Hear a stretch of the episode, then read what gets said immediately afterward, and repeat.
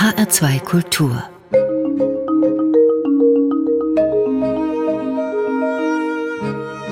Doppelkopf Heute zu Gast Charlotte Knobloch.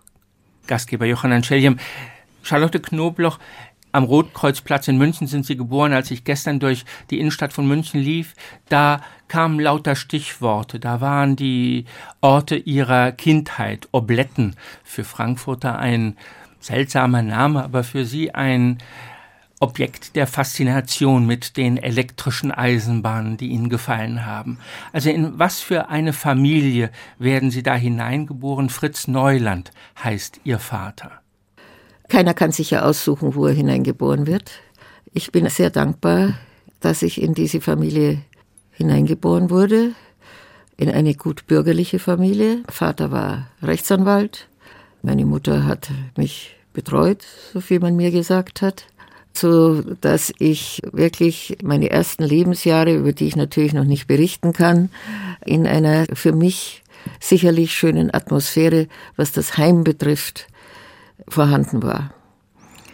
Ich weiß nur, dass mein Vater aus den späteren Berichten, die ich ja über ihn weiß, ziemlich erschrocken war, als er gemerkt hatte, dass ich in äh, eine Zeit hineingeboren bin, wo er schon geglaubt hat, dass das Judentum keine Zukunft in diesem Lande haben wird. Er war eigentlich ein kaisertreuer Jude, ein Jude auf Assimilation bedacht, ein Jude darauf bedacht, nicht aufzufallen, trotz der vielen Dienste, die er seinem Vaterland geleistet hat. Im Ersten Weltkrieg war er Frontsoldat gewesen, ausgezeichnet worden. Er hat eine renommierte Rechtsanwaltskanzlei betrieben. Wie haben Sie diesen Niedergang, wie haben Sie diese entwürdigende Zeit der 30er Jahre erlebt? Also das erste Mal, als ich feststellen musste, dass ich etwas anderes war wie andere Kinder, hat sich wie folgt zugetragen. Die Kinder hatten ja früher sehr viel Möglichkeiten, sich mit anderen Kindern äh, zu befassen und man hat es auch sehr gefördert, dass man die Möglichkeit hatte, besonders als Einzelkind, das ich ja war, auch mit anderen Kindern Kontakt habe. Da hat mein Vater und meine Großmutter, die damals schon bei, äh, bei uns war, sehr viel Wert darauf gelegt. Und eines Tages, als ich wieder zum Spielen in das angrenzende Grundstück gehen wollte und die Tür verschlossen war, habe ich natürlich versucht, mit meinen kleinen Kräften die Tür zu öffnen, was nicht möglich war. Ich schaute dann auf die Kinder, die daneben gestanden sind und die haben alle so, wie soll ich sagen, mehr erschrocken auf mich geschaut und ich habe eigentlich nicht verstanden, was da los war. Sie, ich, ich, äh, ich weiß, es ist mir vorgekommen, als ob die Kinder gerade irgendeine ein, äh, geschimpft wurden oder äh, sie waren also sehr erschrocken. Und äh, in dem Moment kommt schon die Hausmeisterin aus diesem Haus und sagt zu mir, mit unseren Kindern darf kein Jude, darf kein jüdisches Kind mehr spielen. Dann ist sie wieder weggegangen und die Kinder sind auch weggelaufen. Es war für mich irgendwie unverständlich, weil ich ja den Unterschied nicht kannte und das Wort auch für mich vollkommen etwas Neues war, jedenfalls auf mich bezogen. Vielleicht habe ich es früher schon gehört, nicht aufgepasst, das kann ich natürlich heute nicht mehr sagen. Aber da war ich derjenige, der in irgendeiner Form mit diesem Wort eine schreckliche Verbindung hatte. So, so ist mir das vorgekommen, bin heulend nach Hause gelaufen meine Großmutter war auch äh, sehr überrascht, als ich plötzlich wieder da war und versuchte mich erstmal zu beruhigen. Und als äh, ich ihr erzählt habe und auch gleichzeitig gefragt habe, was ist das Wort Jude?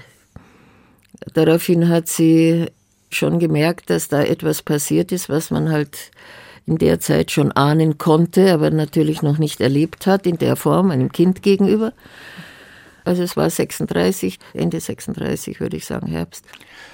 Sie haben dann auch, das war 1938, in der Münchner Innenstadt erlebt, wie Ihr Vater bei einem Spaziergang durch die Innenstadt verhaftet worden ist und nach Dachau deportiert wurde. Deportiert hätte werden sollen. Er hat ja die Chance gehabt. Er hat die einmalige Chance bekommen, wollen man so formulieren, an diesem Transport nicht teilnehmen zu müssen. Interessiert Sie das, warum? Aber ja. Mhm. Also ich ging mit meinem Vater spazieren. Er hat die Natur sehr geliebt, war also ein Bergsteiger, der zu den damaligen Zeiten sich sehr gerne in den Dolomiten, in den bayerischen Alpen getummelt hat und hat eben die Natur sehr geliebt, ist mit mir sehr viel spazieren gegangen. Einmal sind wir auch, an einem Sonntagmittag war das, zusammen am Bavariaring die Allee äh, entlang gegangen und da hat neben uns, also da läuft ja auch die Straße, ist äh, ein sogenannter grüner Wagen, die hat man damals gekannt, die existieren äh, wahrscheinlich heute auch noch in der Form. Das sind die Gefängnis, Gefängnistransporter sozusagen. Der hat neben uns gehalten und rausgekommen, die sehe ich heute noch. Ich kann auch die, genau den Ort beschreiben, den gibt's ja noch. Es sind drei Leute ausgestiegen, immer typisch mit ihren Hüten und den Ledermänteln. Die habe ich ja gekannt. Ich wurde ja immer davor gewarnt, wenn ich die sehe, dass ich sofort das Trottoir verlasse und auf die Straße gehe, dass ich nichts mit ihnen zu tun haben soll. Und haben ihn ganz höflich nach seinem Ausweis gefragt. Und dann hat er natürlich seinen Ausweis gezeigt und äh, daraufhin haben die schon gewusst, wen sie vor sich haben. Wegen des vielleicht, vielleicht, vielleicht haben sie das, äh, das J war damals noch nicht da. Vielleicht haben sie ihn schon erkannt. Äh, mein Vater hat, wie soll ich sagen, in irgendeiner Form war er schon bekannt in München als Anwalt, weil er auch sehr gern bei Gericht aufgetreten ist. Also jedenfalls, sie haben den Ausweis angeschaut und in dem Moment äh, spüre ich eine Hand in meiner Hand, die mich wegzieht, an einen Kinderwagen die Hand hingibt und mit mir weitergeht. Nachdem ich bereits einige Erlebnisse mit Überraschungen seitens der Ortsgruppe, die äh, nicht weit von uns entfernt etabliert war, erlebt habe, wusste ich schon, um was es geht. Bin mit den Leuten gegangen und nach kurzen, vielleicht 100 oder 150 Meter, haben sie mich gefragt, wo ich wohne. Und darauf habe ich äh, gesagt, hier und habe das Haus gezeigt, man konnte es sehen. Also forderten sie mich dann auf, also lauf schnell nach Hause und sage, was passiert ist. Mich dann umgedreht, aber es war der Wagen schon weg und mein Vater war auch weg. Das heißt also, sie haben ihn mitgenommen. Er kam dann in die Edstraße, das damalige Münchner Polizeipräsidium. Es ist auch heute so, natürlich mit ganz anderem Inhalt, Gott sei Dank. Aber und das Gebäude ist dasselbe. Das Gebäude ist dasselbe. So oft ich das sehe, erinnere ich mich dran, obwohl ich selber ja nicht damals nicht dort war. Aber wie er mir das erzählt hat, wie er dort äh, also schon Bekannte getroffen hat, die man, äh, man hat sich ja in München gekannt. Alle waren sehr stumm und sehr erschrocken und mussten alle an einen, an einen Tisch gehen, wo drei äh, SS-Leute saßen, die also die äh, Namen und die Adressen aufgeschrieben haben. Und äh, man hat ihnen gesagt, sie sollen warten. Dann, wie, wie das alles erledigt war, äh, sind die rausgeführt worden. Und einer von denen hat gesagt, äh, Neuland, hier bleiben. Mein Vater hat schreckliche Angst gehabt, weil er wusste überhaupt nicht, warum er nicht mit den anderen gehen durfte. Die sind dann nach Dachau eben gefahren worden und mussten dort eine gewisse Zeit verbringen, ja nicht die ganze Zeit in anderen Lagern. Aber jedenfalls, äh, es stehen geblieben und als nur mehr der eine SS-Mann in diesem Hof von der Edstraße hinter seinem Tisch meinen Vater gefragt hat, Neuland, erkennen Sie mich? Sagt mein Vater natürlich nein, er hat ihn ja auch nicht erkannt. Er sagte, ich bin der und der, ich war Ihr Mandant und als Sie mir äh, Ihre Rechnung schickten und ich äh, zu ihnen gekommen bin und habe gesagt, dass ich sie jetzt nicht bezahlen kann, dann haben sie mir geantwortet, dann zahlen sie, wenn sie es können. Und jetzt kann ich und gehen sie nach Haus. Das war die, die erste Möglichkeit, die mein Vater hatte, Gott zu danken, dass er aus dieser Situation durch etwas herausgekommen ist, was er sich gar nicht mehr erinnert hatte. Auf diese Weise, Charlotte Knobloch, haben Sie ja ein sehr verwirrendes München erlebt. Sie bekamen, Sie deuteten es eben an, öfters abends Besuch von morgens, Männern. Morgens. In, morgens. So fünf, sechs Uhr. Das ist aber sehr früh morgens. Ja, ja, das war ja die spezielle Art und Weise, die Menschen zu erschrecken, zu demütigen. Das war's. Was passierte da? Die, da waren, sind Sie aus dem Bett gefallen, weil wenn ja, die haben Sturm geläutet und haben dann äh, äh, wie soll ich sagen, wenn sie bei Tag gekommen sind, war es gefährlicher, weil da suchten sie meinen Vater und da konnte er sich sogar retten, weil wir zwei Ausgänge hatten und er nicht das normale Treppenhaus benutzt hat, sondern ein Seitentreppenhaus und da konnte er sich retten. Aber wenn sie so früh gekommen sind, wollten sie also nur Schrecken verbreiten und das ist ihnen natürlich gelungen. Und äh, da sind sie ja zu mehreren Leuten gegangen, nicht nur zu uns und haben dann auch in der Zeit natürlich gegen Quittung und genau notiert verschiedene Dinge mitgenommen, sei es ein Radio, sei es Porzellan, sei es Silber. Also da haben sie sich aber quittieren lassen, dass das konfisziert wurde und äh, haben auch äh, äh, einen Grund hingeschrieben, hat mir mein Vater erzählt, aber den weiß ich nicht mehr. Wahrscheinlich, dass Juden sowas nicht besitzen dürfen. Aber das klingt doch sehr nach persönlichen Raubzügen, also die Arisierungen, ja, in ja, denen ganze... Also die Raubzüge, die haben da begonnen und haben dann natürlich geendet mit den Deportationen der Menschen oder den Enteignungen, die natürlich auch war, wenn es äh, schöne Kunstgegenstände waren. Wann werden Sie von Ihrem Vater getrennt? Denn da beginnt für Sie eigentlich doch der Krieg, weil Sie schaffen es ja nicht, auszuwandern. Nee, mein Vater wollte, nicht, wollte seine Mutter nicht allein lassen und für ein amerikanisches Einreisevisum war sie zu alt. Das Affidavit wurde von äh, ihrem Sohn, der damals schon in Amerika gelebt hat, gestellt, aber es wurde nicht akzeptiert. Also jedenfalls die Einreise wurde nicht akzeptiert, sodass mein Vater also seine Mutter nicht allein lassen wollte. Er hätte fahren können, ich hätte auch mitfahren können. Weil er immer noch vielleicht gehofft hat, dass er andere Wege findet, um uns alle zu retten, was ihm nicht gelungen ist. Aber er hat natürlich versucht, als er gemerkt hat oder wo er informiert wurde, dass Deportationslisten angefertigt werden müssen. Zumindest, ich gehe davon aus, nach Absprache, zumindest mich unterzubringen. Das ist ihm auch gelungen bei einem ehemaligen Hausangestellten meines Onkels, der eben schon bereits in den Vereinigten Staaten war die Hausangestellte, die natürlich gesagt hat, selbstverständlich dürfen wir kommen. Sie wusste ja noch nicht, welches Problem sie zu lösen hat, wollen wir es mal so formulieren, aus heutiger Sicht gesehen. Als wir dort angekommen sind, hat mein Vater natürlich die Wahrheit äh, dargelegt und hat auch gemeint, dass wenigstens für kürzere Zeit. Das hat er ein paar Mal gemacht. Er hat mich ein paar Mal so für ein Wochenende irgendwo hingegeben und ähm, es war eine kleine Familie, die da war. Die Söhne und Brüder waren bei der Wehrmacht. Also, und die haben dann einen Familienrat abgehalten, wie sie denn das Thema behandeln sollen. Und sie sind zurückgekommen. Da war ich ja dabei, also die, mit meinem Vater. Wir haben ja gewartet. Es war schon circa eine halbe Stunde. Ich kann es dann auch verstehen, dass sie gewusst haben, äh, welches Risiko sie da eingehen. Und dann haben sie gesagt, ja, sie machen es, aber nur, wenn sie die Möglichkeit haben, mich irgendwie zu legitimieren. Ich war ja, ich, kann, ich bin ja nicht vom Himmel gefallen. Also Sie dürfen dort bleiben, auf dem aber, Land. Also ich konnte dort bleiben und man muss sagen, diese Familie hat das Leben riskiert, um meines zu retten. Und Sie dann als uneheliches Kind und das, das, wie soll ich sagen, die Dorfgemeinschaft hat mich so mehr oder weniger betrachtet und das haben die dann sofort aufgenommen. Und das war so irgendwie Gottes Fingerzeig. Es, es, sind so viele Wunder, die da passiert sind, was uns da betrifft, dass man das auch zu den Wundern zählen kann. Aber es hat, es hat funktioniert. Dann war es doch kein Wunder. Ihr Schutzengel hat keinen Acht-Stunden-Tag gehabt. Sie haben diese Zeit auf dem Land, wo war das in Bayern? In Mittelfranken.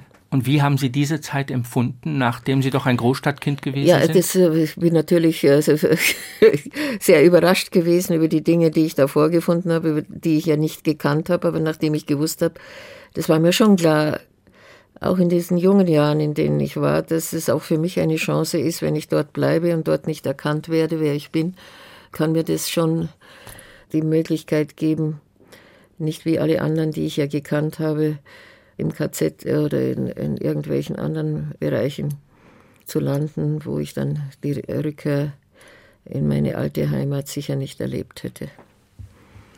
Also dieser Dorfklatsch sozusagen, der noch gar keine Grundlage hatte, hat natürlich dazu beigetragen, dass ich äh, von dem Ortsbauernführer damals, der der Cousin meiner ähm, meiner Betreuerin oder meiner Lebensretterin war und mit großer Freude eben ihr noch, da war ich ja dabei, wie er ihr gesagt hat, aha, du hast also auch, äh, äh, wie soll ich sagen, einen Bankert dabei. Das hätte ich von dir nie erwartet, du fromme Frau. Und das war es natürlich. Sie hat das auf sich genommen, aber der Pfarrer im Ort, der hat das gewusst. Bevor wir Ihre erste Wunschmusik spielen, gehen wir noch einen Augenblick zurück. Sie haben die verschiedenen Erniedrigungen der Nürnberger Gesetze durch die Nürnberger Gesetze beschrieben, in denen das Leben der Juden in Bayern, der Juden in Deutschland, für Sie in München eingeschränkt worden ist. Wie haben Sie den 9. November, die Nacht vom 9. November 1938 erlebt? Das war ein Telefonanruf an meinen Vater, auch anonym, dass er mit seiner Familie sofort auf die Straße gehen soll und sich nicht in den Räumen seiner Wohnung oder seines Büros, das er ja damals noch zu hatte, obwohl ihm die Rechtsanwaltszulassung entzogen wurde, hat er ja noch für jüdische Leute tätig sein können. Das war ja ein Hohn. Aber trotzdem hat er da noch was gehabt. Wir sind durch die Stadt gewandert und haben uns die Zerstörungen des Kaufhauses Ulfelder, das ich natürlich gut kannte, an, äh, nicht angesehen. Wir sind vorbeigegangen. Wir sind zur noch rauchenden Synagoge gegangen, die gequalmt hat. In, äh, so habe ich sie in Erinnerung. Und die Menschen, die dort gestanden sind und haben da einfach nur geguckt. Sie waren also sehr teilnahmslos, habe ich, hab ich in Erinnerung. Aber auf der anderen Seite habe ich dann zu weinen angefangen weil das äh, dort gegenüber war ja auch mein Kindergarten, später dann die Schule.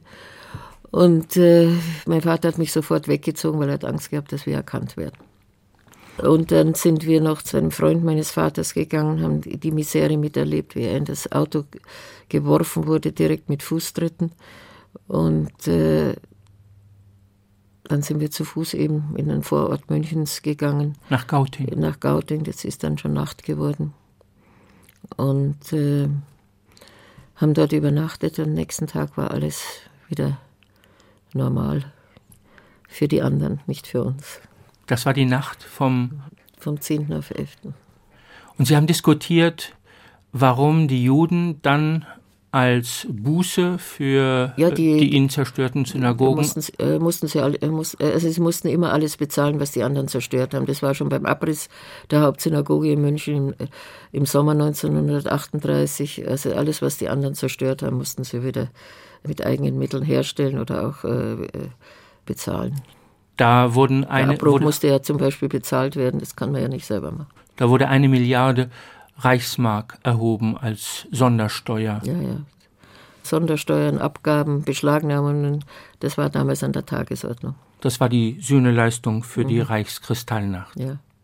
Sie haben sich Shechianu gewünscht, einen liturgischen Gesang, dann spielen wir den.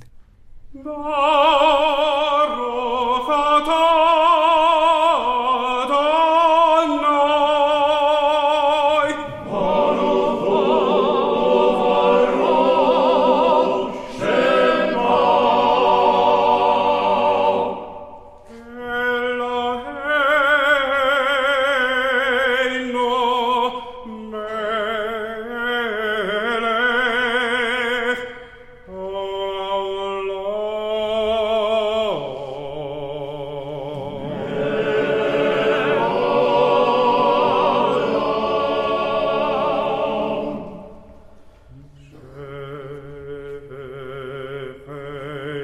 Begiondo, Begiondo, Begion, was man der Kase, Begiondo, Begiondo, Begion, was man Kase, Begiondo, Begiondo, Begion, was man der Kase, Begiondo, Begiondo, Begion, was man Kase, Lass man passen, lass man passen, lass man passen, lass man passen, lass man passen, lass man passen, lass man passen, lass man passen, lass man passen, lass man passen,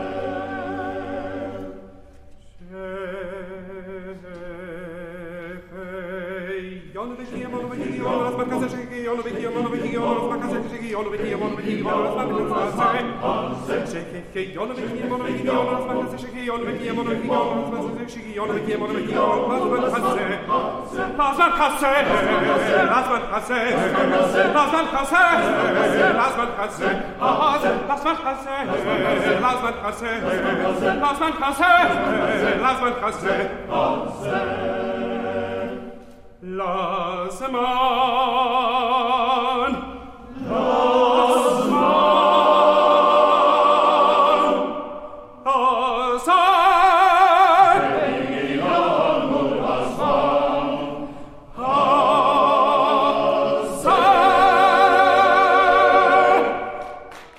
war der liturgische Gesang Shechianu, komponiert von Maya Machtenberg, bearbeitet von Amnon Selig. Die Interpreten waren Nicola Davis, David Rees, der Dirigent des Synagogalchor Shma Kolenu. Die CD heißt Kleinode der jüdischen Musik, erschien 2010. Charlotte Knobloch zu Gast im Doppelkopf auf HR2 Kultur, Gastgeber Johannan Scheljem. Charlotte Knobloch, wie überlebt Ihr Vater das Dritte Reich?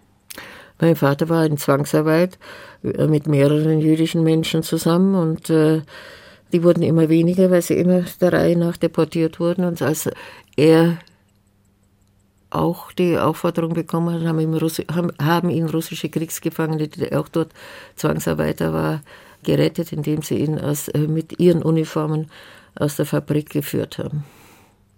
Also wieder eine helfende Hand. Wieder eine helfende Hand und er ist dann wieder zu den Leuten gegangen, die damals uns beim Novemberpogrom gerettet haben im Vorort von München. Die Kasselmanns. In Gauting. In Gauting. Und Sie waren im Dorf? Ich war noch im Dorf.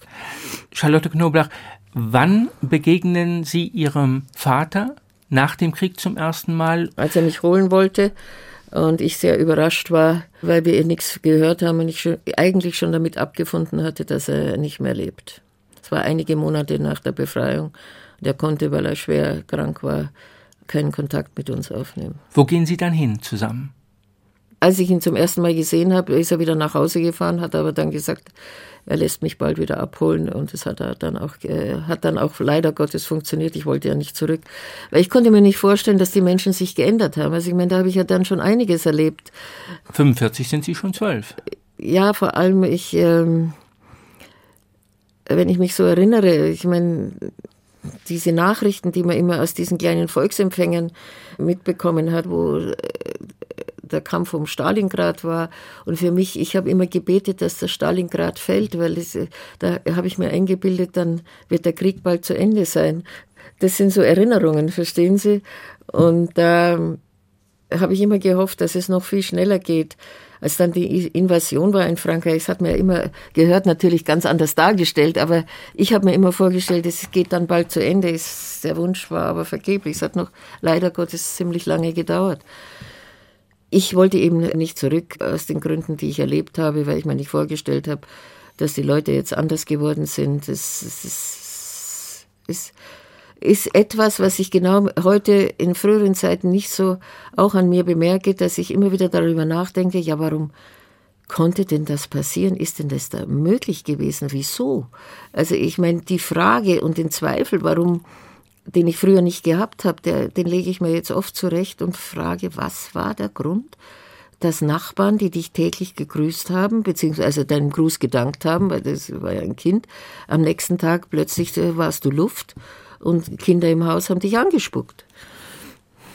Ihr Vater muss ein unverbesserlicher Optimist gewesen sein, weil er hat sich sofort dran gemacht, die jüdische Gemeinde wieder zu organisieren. Er hat mit einem alten Sozius wieder Verbindung, Högner, hatte mit ihm zusammengearbeitet vor dem Krieg. Der wurde, glaube ich, bayerischer Ministerpräsident nach dem Kriege. Also er hat gar nicht an Australien, an Amerika oder gar Israel gedacht, sondern München war für ihn ja, was war München? Im Gegensatz zu mir, die ich, als ich zurück musste nach München und das, äh, wie gesagt, und natürlich die Leute von früher auch wieder gesehen habe, war für mich das Wichtigste, dieses Land zu verlassen. Die einzige Möglichkeit sah ich darin zu meinem Onkel nach Amerika, der wollte mich auch nehmen. Das war natürlich alles nicht so einfach, bis ich dann meinen Mann kennenlernt, den wir gemeinsam diesen Plan, äh, wie soll ich sagen, vervollkommnen wollten und gemeinschaftlich. Wir haben ja dann geheiratet, äh, dieses Land verlassen. Er kam ja aus Polen, hat alle Konzentrationslager, die man so kennt, überlebt, Gott sei Dank. Und wollte natürlich auch nicht in äh, Deutschland bleiben. Aber wir sind geblieben, unsere Kinder haben sich angemeldet und da wollten wir natürlich nicht mit kleinen Kindern ohne Sprache in ein fremdes Land gehen und haben natürlich unsere gepackten Koffer auf den Speicher gestellt und wollten sie schon wieder mal rausholen.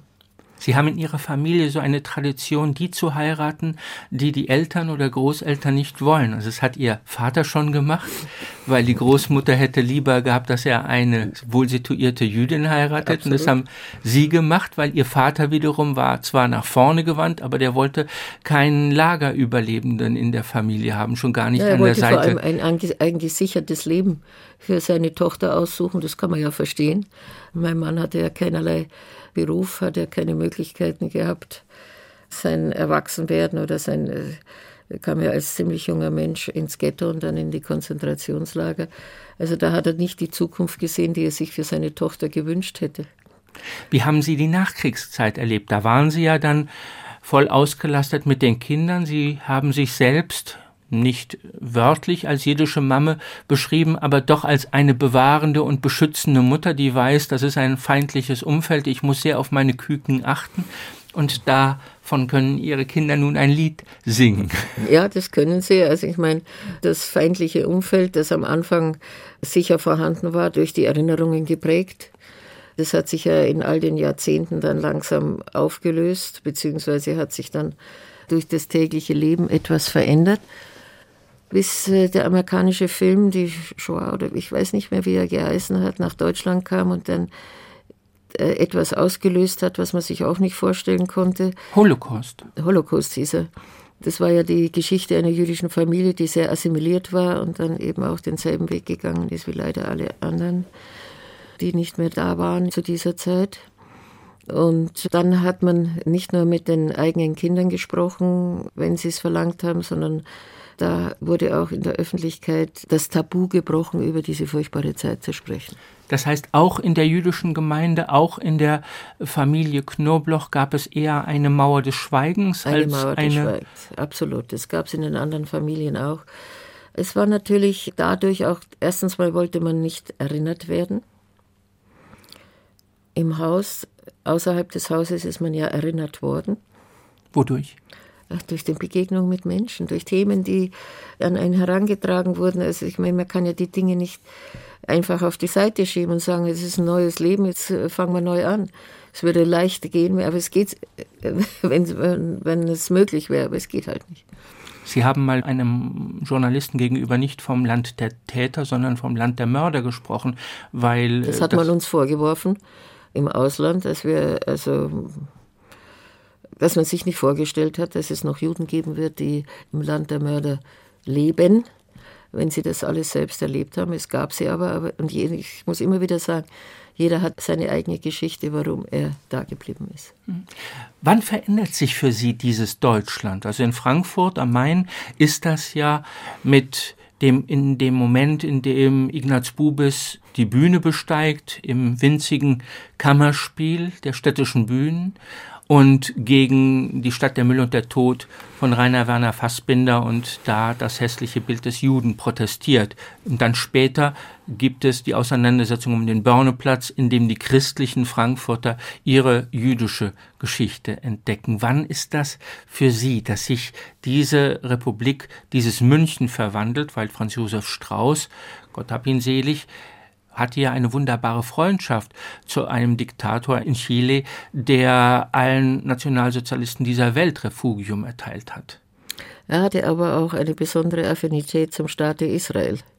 Er hat die, äh, die militärischen Erfolge, er war ja in der Hinsicht ein bisschen geprägt, er hat die militärischen Erfolge dieses Staates, die hat er sehr hoch eingeschätzt und hat es auch in die Tat umgesetzt, wenn man mal so sagt. Das waren so die die Unterschiede, die äh, oft manchmal in einem Menschen leben, aber manchmal auch für Bereiche, die es nötig haben, sehr positiv sind. Ja, und Wie kommt das jetzt bei Charlotte Knobloch an, die ein tätiges Mitglied des äh, jüdischen Bürgertums in München nach dem Krieg?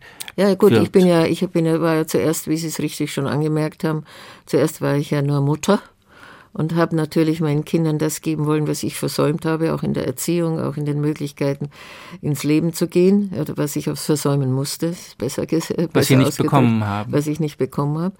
Und als ich dann gemerkt habe, dass meine Kinder, also jedenfalls meine äh, Fürsorge nicht mehr so dringend benötigt haben, da habe ich mich mehr den Menschen zugewandt, die noch äh, dankbar waren für das, was man für sie tut und äh, für jede Hilfeleistung. Und habe mich im sozialen Bereich in der jüdischen Gemeinde engagiert und von da aus äh, wurde ich dann gerufen und bin in die, in die Miniaturpolitik gegangen der damaligen jüdischen Gemeinde. War das noch die Zeit, als auch die Münchner Gemeinde hinter Maschendrahtzäunen gebetet hat, um die Kristallfenster der Synagoge zu schützen? Ach, schauen Sie, eigentlich sind ja dieses Schutzthema ist ja heute noch aktueller. Heute sind natürlich technische Voraussetzungen meines Erachtens besser wie Stacheldrahtzäune, aber das hat es ja damals nicht gegeben. Äh, leider Gottes ist das heute in anderer Form notwendig und äh, ich habe immer gehofft, dass äh, das war noch so Anfang der 90er Jahre, dass sich die Zeiten bessern werden, dass man das bald ablegen muss. Heute, heute sehe ich, dass es jeden Tag mehr gebraucht wird. Wie war das? Als die Hausfrau Charlotte Knobloch in den Gemeinderat sich hat erstmal wählen lassen, weil es ist ja eine patriarchale Gesellschaft. Ignaz Bubis ist nicht umsonst der die wichtigste Figur des Nachkriegsjudentums. Absolut, absolut. Wenn ich noch mal kurz, äh, bevor ich Ihre Frage beantworte, auf Ignaz Bubis zurückkomme, er hat ja den Weg geöffnet. Er war ja derjenige, der das Judentum zum Anfassen gebracht hat, beziehungsweise es, äh, er hat zum ersten Mal einen Dialog geführt mit Menschen, die noch nie einen Juden gesehen haben. Er ist in die entlegensten Orte gefahren.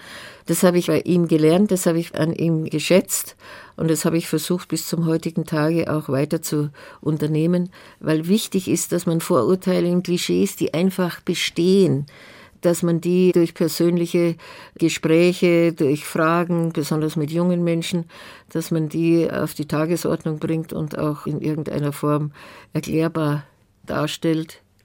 Und äh, das hat er hervorragend geleistet und seine Nachfolger gleich mir haben das dann fortgeführt.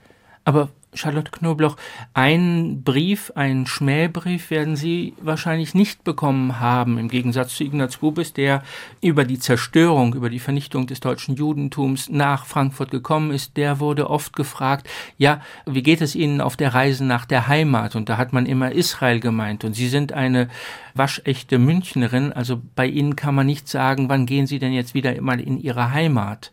Oh, ich bin schon einige Male angesprochen worden, auch schriftlich, dass mein Ministerpräsident doch nicht der richtige Mann ist, Politik zu führen oder dass ähm, meine, äh, meine Leute sich in Israel doch sicher äh, sehr freuen würde, wenn eine Bürgerin Charlotte Knobloch dort wieder ihre Heimat findet. Also ich, diese, diese Geschichten habe ich auch bekommen. Manchmal auch, äh, das war jetzt provokativ, aber manchmal auch leichtsinnig. Ja, Ihr Ministerpräsident, ja, Ihr Land, wo ich dann jedes Mal höflich zurückgeschrieben habe, ob man jetzt meinen, meinen derzeitigen Ministerpräsidenten meint, man möchte das doch näher erklären. Und Sie sprechen da durchaus von den 80er, 90er Jahren? Ja, ja, selbstverständlich. Verändert sich diese Republik denn für Sie, Charlotte Knobloch? Und wie sie sich verändert? Gibt es da Eckdaten? Äh, ich muss sagen, es ist, äh, es ist etwas schwieriger geworden, als es, wie es in den 80er und 90er Jahren der Fall war. Da waren Sie optimistischer? Da war ich optimistischer. Ich bin nicht für meine Person in irgendeiner Form, äh, sagen wir mal, in, äh, wie soll ich sagen, rückwärts gewandt. Ich denke an unsere Nachkommen. Und denen möchte ich eine, eine Zukunft bereiten an Orten, wo sie sagen, ich bin glücklich in meiner Heimat. Und das ist momentan etwas, was ich was mich sehr geschmerzt hat und äh, ich hoffentlich noch nicht noch weiter schmerzt, obwohl ich jetzt gerade heute wieder sehr negative Berichte erhalten habe zu dem Thema, das mich ja sehr erregt hat. Zu welchem Thema? Die Beschneidungsdebatte. Dass das noch nicht ein Ende hat und das ist etwas, was allen nicht gut tut. Nicht nur den jüdischen Menschen sondern auch diesem Land nicht. Und da tut mir das Land leid. Als was empfinden Sie die Beschneidungsdebatte? Wie empfinden Sie sie? Als puren Antisemitismus im Endeffekt. Bricht da etwas Weil, auf? Äh, am Anfang war es noch in irgendeiner Form ein normaler Austausch von Meinungen, aber dann ist es ja dermaßen negativ, angreifend und beleidigend und, und demütigend dargestellt worden. Was mich eben zu der Frage veranlasst hat, wollte uns eigentlich noch, wir waren ja alleingelassen. Wir haben uns ja selbst verteidigen müssen. Verteidigen für etwas, was überhaupt keine Grundlage hat. Aber ich meine, uns als Mörder unserer eigenen Kinder zu bezeichnen, das, äh, das war für mich zu viel. Gehen wir noch einmal ein paar Schritte zurück, Charlotte Knobloch. Sie waren, Sie sind eingetreten in die Gemeindepolitik in einer Zeit, das haben Sie nicht gewusst, aber dann haben Sie das wie so eine mit Energie versehene Mutter bearbeitet zu einer Zeit, in der die jüdische Gemeinde in München sich verdoppelt hat. Ich glaube von knapp 10.000 auf knapp 20.000 Mitglieder angewachsen ist durch die Einwanderung der russischen Juden, als die Grenze gefallen ist, über die Kontingenzflüchtlingsregelung. Was war das für eine Situation für Sie? Was hat das für Sie bedeutet, diese russischen Juden aufzunehmen und wie haben Sie sich da in München aufgefangen gefühlt, auch von der bayerischen Bevölkerung um die Gemeinde herum? Also da hatte ich schon einige Jahre den Vorsitz der Gemeinde, bin 1985 zur Vorsitzenden gewählt worden, was ich gar nicht wollte. Ich habe das nie ange angepeilt. Warum wollte, sind Sie es dann geworden? Ja, also, weil ich die meisten Stimmen hatte und weil ich dann die Zustimmung hatte derjenigen, die die, zu, die den Vorsitzenden zu wählen hatten. Und das, äh, dann habe ich halt gesagt, ja. Also mein Vater war es ja sehr lange. Ich, es, dadurch äh, war das für mich nicht so ein Novum. Aber na, äh, diese Herausforderung, die die jüdischen Gemeinden, also nicht nur die Gemeinde München durchzuführen hatte, die war schon äußerst schwierig. Es kamen Menschen zu uns, die zwar untergebracht wurden, aber weniger betreut wurden momentan. Also das mussten wir aufnehmen.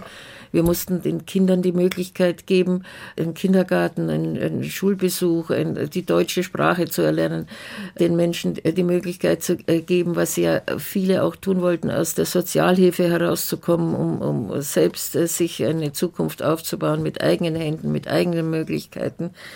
Also wir waren äh, total überfordert, auch mit der Unterbringung und mit den Räumlichkeiten. Also es war nichts vorhanden, was in, in dieser Wucht auf uns äh, wirklich zugemutet wurde. Man hat zwar die Einwanderung äh, bestätigt beziehungsweise auch gefordert, auch durchgeführt, aber beim A ist man stehen geblieben. Das B hat man nicht beachtet und die jüdischen Gemeinden waren total überfordert. Manche haben ja gesagt, Moment, das Boot ist voll, wir können niemanden mehr aufnehmen. Also wir in München haben das nicht gesagt. Wir sind von der Stadt München dann sehr unterstützt worden, auch vom Freistaat Bayern, aber das musste alles erst anlaufen. Das war ja noch nicht vorhanden. Es kamen wirklich so viele Menschen, wie überhaupt ja, da waren, also 100 also waren, wir, wir, hatten fünf oder sechs Aufnahmeheime und, und also die waren überfüllt und Wohnungen gab es keine. Also es können sich nicht vorstellen, was das für ein, ein Zustand war. Aber wir suchten natürlich auch, wir haben ja gar nicht das Personal auch gehabt. Wir versuchten natürlich die Menschen so größtmöglichst zu betreuen, ihnen die Möglichkeit zu geben, nicht zu unglücklich zu sein. Vor allem die Kinder waren damals, die Kinder, die gekommen sind, waren sehr unglücklich. Sie mussten in Heimen sein, in kleinen Räumen, vier, fünf Personen. Sie haben ja doch irgendwo ganz normal gelebt, hatten keine Freunde, hatten niemanden. Ich habe sogar versucht, bei, bei, meiner übergroßen Tierliebe, am Anfang haben sie ja hm, Tiere sogar mitgebracht, das wurde dann abgestellt, die auch unterzubringen. Also es war wirklich Tag und Nacht damit beschäftigt, den Menschen eine mögliche Heimstatt zu geben, was nicht immer gelungen ist. Heute stellen diese Gemeindemitglieder einen der produktivsten Teile der Gemeinde dar. Ist das richtig? Wie haben Sie die Gemeinde verändert? Also gut, es gibt ja noch drei Großgemeinden, die nicht so intensiv sagen können, es sind Veränderungen durch die Zuwanderung äh, vorhanden. Aber natürlich ist es schon eine Tatsache, dass wir in verschiedener Hinsicht, äh, sagen wir, in Deutsch und Russisch Mitteilungen machen müssen, dass die jungen, jungen Menschen, die schon perfekt Deutsch sprechen, untereinander natürlich Russisch sprechen, die anderen das nicht verstehen, dann äh, meinen, äh, das ist irgendetwas, was sie nicht hören sollen. Also da gibt schon noch Spannungen, die man ausräumen muss.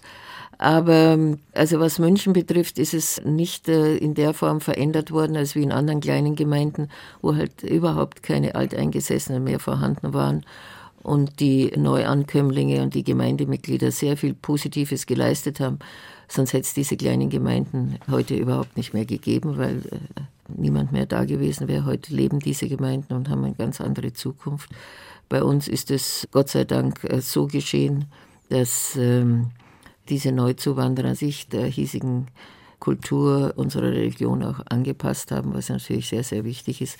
Wobei ich immer darauf Wert lege, dass man ihnen ihre Kultur nicht nimmt, sondern auch sie in dieser Hinsicht zufriedenstellt, was auch sehr wichtig ist und auch sehr gelungen ist. Das habe ich gemerkt. In diesem Licht klingt I Did It My Way, der Song interpretiert von Frank Sinatra ein wenig anders mit den Erinnerungen von Charlotte Knobloch im Ohr. Frank Sinatra, I Did It My Way. And uh, now the end is near, and so I face the final curtain. My friend, I'll say it clear, I'll state my case of which I'm certain. I've lived a life that's full. I traveled each and every highway and more, much more than this. I did it my way. Regrets I've had a few, but then again, few to mention. I did what I had to do, saw it through without exemption. I planned each charted course each careful step along the byway more, much more than this, I did it my way. Frank Sinatra, I did it my way, der Musikwunsch von Charlotte Knobloch. Wir sprachen über ihre Integrationsleistung, die man ja nicht hoch genug einschätzen kann und diesen traditionell angelegten zärtlichen Eigensinn, den Zuwanderern die Schönheit und die Gastfreundlichkeit einer Region zu beweisen, die nicht auf den ersten Blick sichtbar wird. Kommen wir noch zu einem dunklen Kapitel und erklären Sie mir, warum es Sie so sehr verletzt. In Deutschland wurde dem Judentum, jüdischen Menschen, jüdischen Eltern abgesprochen, legitimiert zu sein, ihre Kinder zu beschneiden. Warum hat Sie diese Diskussion so sehr verletzt, Charlotte Knobloch? Auf Augenhöhe ein Miteinander zu pflegen, das in die Normalität übergehen soll, zum Teil auch vielleicht schon übergegangen ist, aber dann durch diese Infragestellung eines Anspruches, den jeder Bürger dieses Landes hat aufgrund der Inhalte des Grundgesetzes, dann gilt für mich die Religionsfreiheit für unseren Glauben genauso wie für die anderen Glauben. Und nachdem ein Religionsgesetz, das schon Jahrtausende besteht, wenn man jetzt zurückgeht auf die derzeitige Situation, seit 1945, wollen wir es mal so sagen, als sich das Judentum wieder entwickelt hatte bis zum heutigen Tag, nie in Frage gestellt wurde, in keiner Form, nicht dieses Religionsgesetz noch auch ein anderes, dann habe ich die Zusammenhänge einfach nicht mehr verstanden und konnte mich auch nicht orientieren, inwieweit das jetzt sich für unsere Menschen entwickeln wird nachdem wir ja einer, einer Flut von Angriffen ausgesetzt wurden. Es bleibt schon eine gewisse Narbe zurück, die nicht so schnell verschwinden wird. Man hat zu lange diesem Thema zugesehen. Das heißt, Sie haben das Gefühl von einem mangelnden Respekt. Sie fühlen sich da respektlos angegriffen. Na, ich, will, ich sage Ihnen, ich, muss, ich kann das nur mit einem Satz immer wieder sagen, ich konnte mir nie im Leben vorstellen, dass ich sowas nochmal erleben äh, muss. Derartige Angriffe. Derartige Angriffe in einer Zeit, wo unsere Demokratie fest etabliert ist, wo wir Gott sei Dank unser Grundgesetz haben und wo wir eigentlich äh, den äh, Anspruch haben, wie jeder Einzelne, dass wir unsere Religion ausüben können, so wie sie vorgeschrieben ist, wie ich auch den Respekt habe vor jeder anderen Religion, die ihre Vorschriften bzw. ihre Gesetze auch durchführen.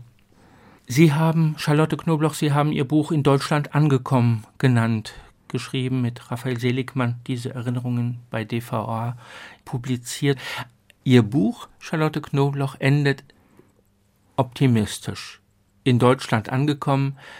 Sie stellen ihre Familie dar, die hier eine Heimat nicht nur gefunden hat, sondern sie sind ja hier geboren, die sich hier wieder verwurzelt fühlt und die zwölf Jahre als schreckliche Jahre begreift, aber denn doch das Gefühl hat, hier nicht mehr bedroht zu sein.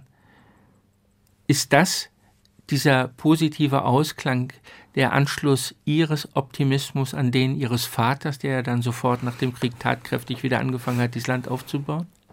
Mein Vater hat den Glauben an seine ehemalige Heimat nie äh, verloren. Er hat äh, diese Heimat so begriffen, wie sie sich eben dann der, äh, nach 1945 auch gezeigt hat. Ich war nicht seiner Meinung, er hat mich aber dann im Laufe der Jahre davon überzeugt. Ich äh, habe das auch sehr äh, weitergetragen in meinem äh, damaligen Leben und habe das auch auf, auf meine Kinder, auf meine Familie weitergegeben. Es wurde erschüttert jetzt durch diese Debatte, die ich jetzt hier nicht nochmal äh, ausführen möchte. Aber ich bin ein Optimist. Ich äh, fühle mich in meiner Heimat, in die ich hineingeboren wurde, hervorragend. Ich liebe meine Heimat. Und ich glaube, diese Liebe kann eigentlich nichts, sollte nichts erschüttern. Und ich werde in meinem Optimismus auch hoffen, dass sich diese Heimat, die ich gefunden habe, wo ich lange daran gezweifelt habe in den früheren, frühesten Jahren, ob das wieder eintritt, die aber vorhanden ist, dass diese Heimat mir wieder das gibt, was ich glaubte verloren zu haben, aber trotzdem jetzt wieder aufbauen kann. Unsere Sendung, danke Charlotte Knobloch, dass Sie da gewesen sind im Doppelkopf auf H2 Kultur. Unsere Sendung endet mit Bayernland, da Hurwa, da Meier und I. Bayernland heißt der Titel, Gastgeber Johann Hanschell hier.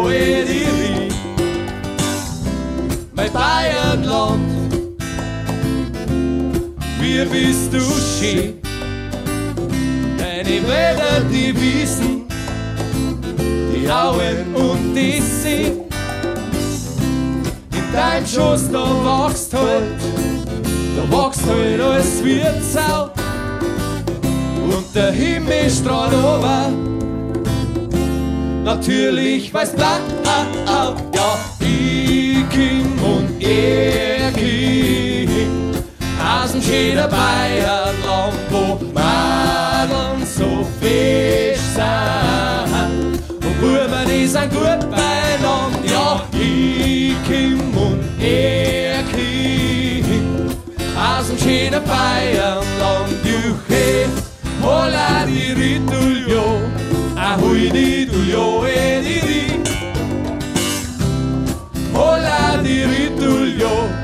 Ahui di dulio e di. Mein Bayernland,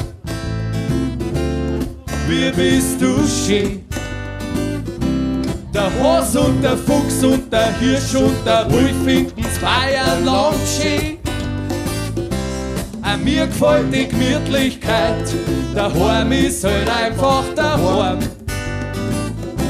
Weil wenn's wo der Heim bist, dann kannst du einmal fortfahren. Ja, ich komm und er komm aus dem schönen Bayernland, wo Madeln so fisch sind. Und Buben, die sind gut beieinander. Ja, ich komm und er kommt aus dem schönen Bayernland. Juche, hola di ritulio, ahui di dulio e di ri. Hola di ritulio, ahui di dulio e di ri. So, jetzt haben wir vor, dass wir euch auch noch jodeln lassen, natürlich. Weil so ein Stockbefest, da gehört ein Jodler dazu. Ihr habt es auch schon gehört, wie es geht. Holla die Ritulio, kann sich jeder merken. Und dann kommt das, da, da gebe ich euch ein paar Zeichen. Ich zeig's euch. Holla di ritulio, ahui di dulio e di ri. Kann man sich merken, oder? Holla di ritulio, ahui di dulio e di ri. Und nochmal. Holla di ritulio, ahui di dulio e di ri. Jawohl. Geht eh schon. Und nochmal. Holla di Ah, hui, di, du, ja, eh, di, ri. Jawohl. Jetzt singen wir den Refrain einmal und dann jodelt es, dass es uns runterweht von der Bühne. Jawohl.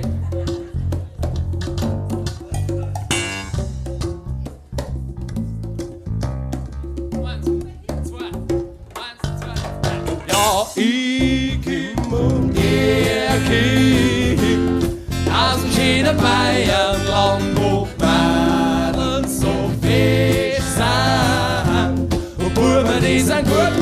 Colombia Kim und Erkin aus dem schönen Bayern lang Juchin. Hola, Ja, wunderbar. Ah, ja. Hola, Tiritulio, ahui, Titulio, ediri. Na gut, also für alle die, die jetzt noch nie in, in ihrem Leben gejodelt haben, machen wir es vielleicht noch mal ein bisschen einfacher, oder? Äh. Spür weiter. Hola di ritulio, ahoive tu resi für mich. Oder das geht. Hola di ritulio, ahoive tu resi für mich. Ja, das kind's gleich, gell? Hola di ritulio, für mich. engenheiro. Hola, dirito yo, a voy vendo ese fiamillo.